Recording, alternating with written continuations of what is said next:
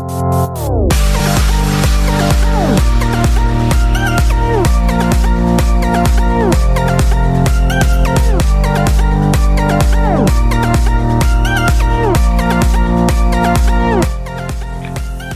Saludos amigos, bienvenidos a otro episodio más de Porque me ama, me llama.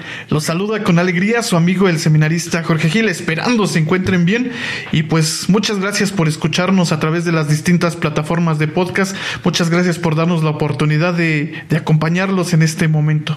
Eh, pues bueno, Eric. ¿Qué tal Jorge? Es un gusto poder estar compartiendo este, este día, estos micrófonos contigo. Y bueno, pues hoy tenemos un programa tan especial y vamos a hablar acerca de un tema que nos atañe a todos, un tema que es este importante y acerca sobre el amor. Y para eso hemos invitado a uno de nuestros compañeros, un buen amigo y compañero de nosotros que está también en esta casa de formación. Ricardo, ¿qué tal? ¿Cómo te encuentras? Vamos a recibir a nuestro hermano con fuertes aplausos. Bienvenido, Ricardo. Muchas gracias Jorge, muchas gracias Eric por esta presentación que hacen, también por la invitación que me han hecho en este día para poder estar con ustedes, estimado público, y efectivamente, como bien lo mencionaron, pues somos compañeros con con Eric y con Jorge. Específicamente con Jorge, pues cursamos el mismo grado y pues con Eric somos de la misma comunidad de San Juan María Vianney, la etapa teología. Así es, vamos a comentarios rápidamente ahora que dices que somos compañeros, eh, pues les compartimos que estamos en la etapa teológica, es decir, pues ya la etapa configurativa propiamente de formación al sacerdocio. Y pues bueno, también queremos encomendarnos a su oración. Oren por nosotros para que el Señor nos ayude pues a, responder con, con, fidelidad y con entusiasmo a, esta vocación. Y bueno, pues vamos a, entrar, entrar, de lleno, vamos a hablar acerca, vamos a dialogar acerca de un tema que pues está en nuestros días, que permea para nosotros y que incluso pues puede llegar a causar un poco de como que eh, de confusión, un tanto de... Eh, pues es un tema que nos atañe a todos nosotros, ¿no? Y efectivamente eh, queremos hablar de esto, pero para hablar cómo es que el amor incumbe a la persona humana. Muy bien, muchas gracias. Pues para empezar, sí, has dicho efectivamente que el amor es algo que nos atañe a todos. Y creo que si hay confusión en cuanto al amor es porque no se ha conocido verdaderamente como debería de, ser el sentido original eh, para el que fuimos creados. Y pues bueno, Vamos a, comenzar un poco poniendo en contexto la, la, palabra amor. Algunos autores suponen que viene del latín, de una A privativa, es decir, sin, y mors o mor, que es la, etimología de muerte. Entonces es vivir sin muerte o estar sin muerte, porque el amor es algo eterno y, y efectivamente como es algo eterno, no pudiese eh, desvirtuarse, sin embargo, la libertad humana o los conceptos equívocos que llegáramos a tener de él hace que pues lo desviemos, aunque no fuimos creados para desviar al amor. Es verdad, y hoy es común escuchar, eh, pues entre nuestros amigos, entre la gente con la que compartimos, es muy común escuchar la palabra amor o incluso el verbo propiamente que es te amo. Y podemos hablar de amor al trabajo, podemos hablar de amor incluso a la vocación, podemos hablar incluso de amar a nuestros padres. O en nuestro caso específico también escuchamos el amar a Dios. Y pues bueno, podríamos decir, bueno, entonces, ¿qué es el amor? ¿O hay alguna base en este amor? ¿Hay algo en común en estos amores? ¿O pudiéramos hablar de grados de amor? ¿O, aquí qué, qué pudiéramos decir respecto a esta situación? Este, y claro que sí, creo que, bueno, desde la etimología, empezando luego, luego, creo que nos quita o nos devela algo que, que yo creo que para todos nosotros, si, si nosotros le preguntábamos a una persona, ¿no? Que nos encontrábamos, no sé, en cualquier lugar. Oye, ¿qué es el amor? Yo creo que en primer lugar nos va a hablar que es un sentimiento, ¿no? Lo va a relacionar con un sentimiento, pero resulta que desde la propia etimología, desde la propia raíz de la palabra, encontramos como que expresa algo que va más allá del sentimiento. Es decir, vivir con amor es vivir sin muerte. Y como atañe a la persona, por lo tanto, amar es no dejar morir, ¿no? Entonces va más allá, trasciende a un sentimiento, pero yo pero me quisiera ver cómo efectivamente lo que decía Carlos, Jorge Carlos, cómo nosotros hay diferentes tipos o grados de amor, hay diferentes este hay diferentes grados de amor o cómo amar o, cómo o cómo se entiende, se puede entender esto. Muy bien, vamos a remontarnos un poco a, ciertos contextos y comencemos con el contexto heleno, con el contexto griego, para también eh, pues entender un poco esta diferenciación que más que ser diferentes u opuestos son complementarios, yo creo, y es desde la perspectiva que lo queramos ver o desde la madurez, más que emocional o sentimental, pues madurez humana, eh, la persona integral en cuanto tal. Y pues bueno, para ello los antiguos griegos utilizaban tres palabras para referirse al amor. El amor de Eros, de ahí podemos, por ejemplo, relacionarlo con la palabra erotismo, que vamos a, tocar un poco esa, esa parte. El amor de filia, que es el amor entre los amigos, entre los cuates. Y el amor de agape, que es un amor más trascendente, que es un amor más sublime incluso. Repito, no es que se contrapongan, no es que sean opuestos, tienen sus variantes siempre y cuando eh, tengamos educado nuestro, nuestro modo de ser persona y la manera en cómo queramos expresar pues ese amor que, a todos nos atañe efectivamente, pero creo que es la, la sana educación y la manera en cómo podemos vivirlo, porque no es nada más de manera temeraria decir te amo, pero pues con otros fines, o a mis cuates los aprecio, pero pues desde esta perspectiva y a Dios desde esta manera, o a mis papás, o no, no, no. Se trata de una educación personal. Pues bien, esto, esto se está poniendo interesante. Eh, podríamos deducir o, recapitular en este momento que habla, al hablar de amor hablamos de algo eterno, hablamos que no es un sentimiento y también hablamos que es propio de las personas eh, esto del amor. Y pues bueno, Ricardo ya nos ha compartido esta, esta tradición, esta perspectiva del pensamiento griego, del eros, de la, de la filia y del, y del agape. Eh, el Eros, él, él, nos los platicaba o nos decía que es esta parte de la, de la sensualidad, de la libido. Entonces esto está poniendo interesante. Cuéntanos más respecto a esta, a esta situación del Eros. Y bueno, tú compartías o decías que al final de cuentas no está separado todo. Esto, esto nos lleva a muchas más cuestiones, pero, pero acláranos o cuéntanos un poquito qué, a qué se refiere esto del Eros.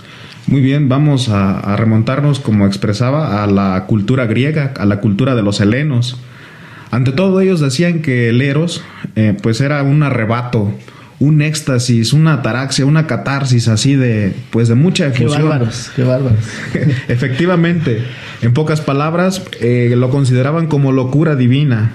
Eh, pues bueno, en la que prevalece pues más que la razón, pues el sentir y por lo tanto pues ellos al, sentir esa locura divina, pues pensaban que se estaban comunicando con los dioses y consideraban a ciertos dioses del amor, del Eros. Entre ellos te puedo mencionar, por ejemplo, a Afrodita, casada con Hefesto, que pues era la diosa de la sensualidad, la diosa ah, del, erotismo, la diosa del amor, de las pasiones. Y por lo tanto, pues, si lo vemos desde este punto de vista, claro, es entenderlo desde su cultura de ellos, desde su contexto eh, histórico incluso, ya no aplicaría para nosotros, pues, decir que es una locura divina, porque creo que lo, rebasa esta parte de, del Eros. Sin embargo, se tiende en la actualidad, precisamente como nada más se queda en lo corpóreo, en lo sensorial, se tiende a hacer una desviación destructora y ahora pudiésemos decir que sí, efectivamente, hay una falsa divinización del Eros que priva de dignidad a la persona, ante todo está la, persona y por ende la, la deshumaniza. Sin embargo, como todo eso es una desviación, como, como te mencioné, una desviación destructora, podemos decirte entonces que el Eros cuando lo diviniza la persona es un placer que sí, llevado al límite, como, como menciona Luis, pero también nos destroza, como el dolor. El, placer desviado destroza tanto y duele como el dolor. Entonces, pues ahí ya nos está amando. Ahí cae abajo decir, pues yo tengo esto, pero pues en realidad no estás poniendo al, centro a la persona, sino tus propios intereses y estás desviando para lo que sirve pues esta parte. Efectivamente, Hablamos acerca entonces que el amor se puede ejercer pues como que eh, en tres etapas, en tres estadios. Sin embargo, eh, una, una no es más que la otra, ¿no? Llevada, una llevada hasta el extremo es como que una, como bien tú lo decías, algo mal encausado, una mala, este, una mala, por así decirlo, educación, igual, ¿no? Eh, sobreponer uno al otro. Pero lo importante aquí, eh, en nuestros días o en nuestro, en nuestra, eh, en nuestro contexto, podríamos ver nosotros entonces que hay como que una, en cierta manera se llegó a despreciar un tanto el, el Eros, ¿no? Se llegó a despreciar, se llegó a, a deschar, incluso ¿por qué no decirlo? ¿no? Se, llegó a considerar hasta un cierto, cierto tipo de pecado, ¿no? Pero hay que entenderlo bien, cómo es que el ejercer el amor, eh, el filia, el eros y el ágape, este, planifican a la persona humana, ¿no? De tal que, por ejemplo, eros y ágape exigen no estar nunca separados, completamente uno del otro, al contrario, cuanto más se encuentren su justo equilibrio entre eros y ágape, si bien en sus diversas dimensiones, más se cumple la verdadera naturaleza del amor. Exactamente, y es que podíamos quedarnos únicamente en, es, como bien lo decías, en un estadio, podíamos quedarnos, eh, y también ya lo compartía Ricardo, únicamente en el Eros, ¿no? Y pudiéramos hablar únicamente de este amor corporal, de poder, de querer satisfacer únicamente a nuestro cuerpo, y pudiéramos caer en esta situación hoy tan común en nuestros días, de, de querer ver a, a, la otra persona, de querer ver, bueno, yo, yo me ponía a pensar en las parejas, en los jóvenes que que a lo mejor ya viven una vida pues sexual activa, ¿no? Muchas veces únicamente lo que buscas o lo que quieres pues es satisfacer esta parte de tu cuerpo, pero precisamente retomando lo que decíamos al principio, el amor es propio de las personas y no podemos quedarnos únicamente en esta en este estadio del amor, tenemos que trascenderlo como bien lo decías y, ya lo decía también este ahorita viene a mí eh, a, viene a mí lo que decía Benedicto XVI en, en una de sus encíclicas que precisamente el ágape está unido, íntimamente unido al Eros. Muy bien, pues bueno, como mencionaste, ha habido quienes consideran que el Eros es propio de la carne y allí se queda solamente como algo carnal, como algo corpóreo, como algo sensorial, como lo mencioné anteriormente. Y pueden relacionar al, al, al ágape como este amor del alma, del espíritu, pero hay que saber distinguir. El, el, ser humano, la persona, es cuerpo y alma. Claro. No, no se separan. Exactamente. No es un dualismo. No podemos vivir, pues, ahorita porque siento que eh, es mi carne la que prevalece, pues entonces le voy a dar el, el, el, placer a la carne. Y no porque en este momento yo siento, pues sí, mi espíritu, mi alma, pues ah, ahora voy a, a darle prevalencia al alma, al espíritu. Y no no son dos realidades, es una sola en la persona, en la, Exactamente. En la, en, es una unidad, pues. Y con esto quiero expresarte lo siguiente, que no es la carne ni tampoco el alma la que ama. Es el hombre, es la persona. Es una es un amor unitario, pues, porque pues la persona es cuerpo y alma. Ahora bien, amigo, pues como bien mencionaba hace un momento, el, el eros pues puede ser indisciplinado y se puede ver como también una degradación del hombre, como una caída. Entonces, con esto, ¿qué nos da a entender? Que necesita purificación, que necesita disciplina, porque el amor lo que promete pues es infinidad, es eternidad, por eso apelábamos desde el principio del programa con la definición de, del amor, vivir sin muerte. El amor es eterno, el amor no se puede acabar o no lo podemos destruir nada más porque le demos... Eh, prevalencia a una, a una parte de nosotros que, que, a otra. Es como dice San Pablo, el amor nunca pasará. Efectivamente, es entonces un camino, es una meta. Y por lo tanto, en este camino, en esta meta, no debemos nada más dejarnos dominar por, por el instinto. Bien, como ya lo decías, este Ricardo, hay en primer lugar una, este, un sano equilibrio entre la persona que ama. Entre la persona que ama y sus tres, este, sus tres estadios en los cuales no solamente darle una eh, superioridad al otro, ¿no? ni mucho menos son antagonistas entre sí, sino que simplemente es educar a la persona, educar en sus sentimientos, educar en sus pasiones, educar en sus, este, en sus realidades concretas de vida, ordenar esa afectividad y obviamente encontrar entre el eros y el agape que entre más es una, es una donación oblativa. Y oblativa quiere decir una entrega generosa de ti, de, de, ti como persona, con todo tu ser, con todo lo que eres, con todo lo que, con todo lo que tú sientes y amas. No es una entrega entonces generosa. Y en esa entrega se van a ver, entonces podrás ver y reconocer las intenciones que, que tienes al amar.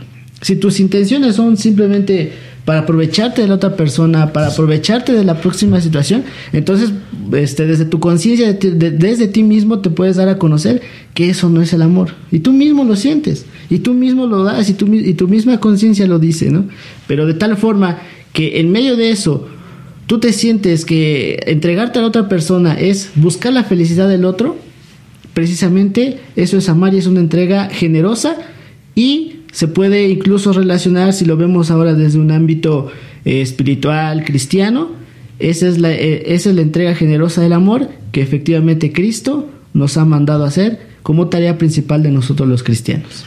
Muy bien, pues qué bueno que mencionas esto. Se trata de poner al centro a la persona, de poner eh, al frente de todo su dignidad. Y precisamente un riesgo que corremos es de estar tan encerrados en nosotros mismos, de olvidarnos que existe el otro. Y precisamente como nada más yo, yo, yo, yo, yo, pues caemos en ese vacío. Y por lo tanto, eh, vaya, estar con el otro pero sin sentir nada. Y creo que viene la, la parte de que esta, eh, esta, esta faceta del amor es todavía un amor eh, o es un camino de búsqueda. Menciona, por ejemplo, el, mismo Papa, ahorita que lo mencionaste, que es un amor que asciende, precisamente porque está en búsqueda de algo. Y está el otro, en quien poder amar. Está Dios, por quien hemos sido pues amados eh, primero y por lo tanto, pues se trata entonces en este camino de purificación, de educación, de renuncia incluso de leos, de descubrir al otro, de superar esos ese carácter egoísta que quizás prevalece en mí o que predomina en mi fase interior. Y precisamente el amor entonces, como es una búsqueda del otro, para el otro, mencionaba Eric eh, la oblación, la donación, la entrega, entonces es ocuparse del otro y preocuparse por el otro. Podemos caer incluso en, un grave error en, esto de decir ocuparnos por el otro, en verlo como un objeto. Y es entonces cuando desviamos a Eros. Exactamente, es cuando perdemos de vista lo que, bien lo que mencionabas hace un momento, de que el sentido del amor es poner en el centro a la persona. Y muchas veces pues, pues olvidamos de esto y en este sentido egoísta, en este sentido de querer satisfacer únicamente nuestras necesidades, pues objetivizamos a, a, la persona. Y, y, pues qué bueno, qué bueno que compartías entonces que hay un principio, ¿no? Bueno, lo que, lo que yo puedo rescatar en este momento, o lo que me llama la atención es que dices, hay alguien que ama y hay alguien que es amado. Y bueno, principio de este amor es que, como lo decías citando al evangelista San Juan, es que nosotros amamos porque Dios nos ha amado primero. Y efectivamente yo creo que el amor, eh, en, eh, como sentido de oblación, como sentido de entrega, es precisamente la identidad de la persona humana. Si tú no amas, si tú este, empiezas a tener esa, eh, pues las malas intenciones en amar, estás en cierta manera denigrando tu identidad como persona y perdiéndola. Y lo importante aquí, en cuanto más ames, más reafirmas tu identidad como persona humana. Así es, amigo mío. Eh, pues bueno, ya no se trata entonces nada más de buscarme yo, mi interés egoísta, sino de preocuparme por, por el otro y al preocuparme por el otro, que es un sujeto, no un objeto, entonces pues estoy saliendo de o estoy renunciando a mí precisamente para donarme a ti ya no me buscaría a mí mismo, ya no me sumiría solamente en, mi egoísmo, sino que me ocuparía de que el otro también encuentre la felicidad, se sienta amado al, ser yo amable con, con, el otro, a quien tengo a un lado, al quien tengo enfrente, al que reclama, al que necesita, incluso pues esta parte de, de todos que, como decía, nos atañe efectivamente. Y me llama mucho la atención esto que compartes, dices que el amor es salir de uno mismo y para esta salida, para ir al encuentro de, de pues del otro, hay que hacer una renuncia. Y efectivamente muchas veces hemos escuchado que, que, el amor va precisamente relacionado con esta, con esta parte del sacrificio, con esta parte de la renuncia, pero no un sacrificio no una renuncia, no un, a lo mejor podamos caer en un sufrimiento únicamente como, como masoquismo, ¿no? Sino en una renuncia que se convierte, eh, pues no sé, en un, en un sacrificio que se convierte o que nos habla de en expresión de ese amor. Yo me imagino el, el, el padre de familia, la madre de familia que, que temprano acuden a, su trabajo, ¿no? Por ejemplo, yo les comparto, a mí me cuesta mucho trabajo levantarme o no me gusta levantarme temprano, ¿no?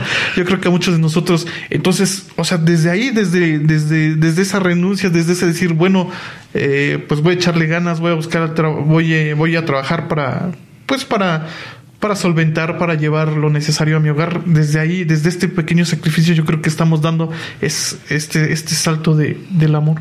Efectivamente, Jorge.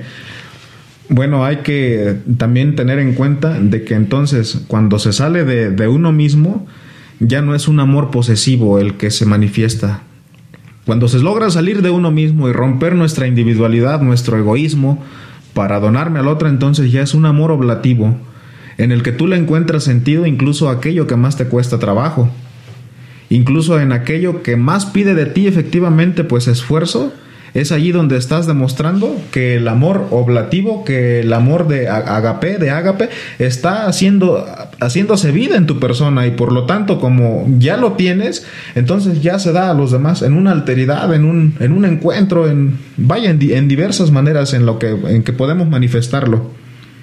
Entonces, amar y renunciar será un binomio indispensable en la vida de la, de la persona que quiera amar, ¿no? Que quiera verdaderamente renunciar. Y, como bien lo decían ustedes dos, eh, Jorge, Ricardo, en cuanto, en la medida en que tú ames, efectivamente vas a ejercer esa renuncia a los demás, porque solo porque sabrás lo que quieres, ¿no? Entonces también amar va unido al saber el propósito o el sentido de la vida que tú tienes, porque sabes lo que quieres para esta vida y como lo quieres y tú lo amas, ¿no? Decía San Agustín, donde está tu peso, ahí está tu corazón, y ahí está tu amor, ¿dónde está tu peso? Ese, ese peso, aquel que te atrae, aquel por el cual tú quieres, a cual lo que tu, tu corazón anhela, y es por eso que tú lo vas a buscar, y sin embargo, si vas a renunciar a eso, si vas a, lo, si vas a amar, es obvio que no te debe costar, es obvio que, digamos, por decir en cierta manera, hace la carga más ligera porque efectivamente es lo que tú amas, es donde está tu peso y es ahí donde está tu corazón.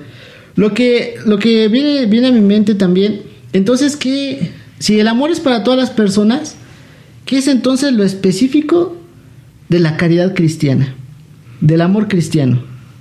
Muy bien, yo creo que y lo podemos constatar desde la misma Sagrada Escritura, en, la primera carta del apóstol San Juan, nosotros fuimos amados por Dios, dice el Papa Francisco, él nos ha primereado, Él ha salido a nuestro encuentro antes que nosotros. Si el hombre está en esa búsqueda, bueno, en esa búsqueda de amor ascendente, de amor hacia Él, podemos decir que es el amor del, Eros, o se puede eh, hacer una analogía con el amor de Eros. Sin embargo, el amor de Dios es descendente. De ahí que pues sea un amor de revelación, que sale en búsqueda del hombre, que no se queda, el Señor, siendo Dios, la segunda persona de la Santísima Trinidad, no se queda.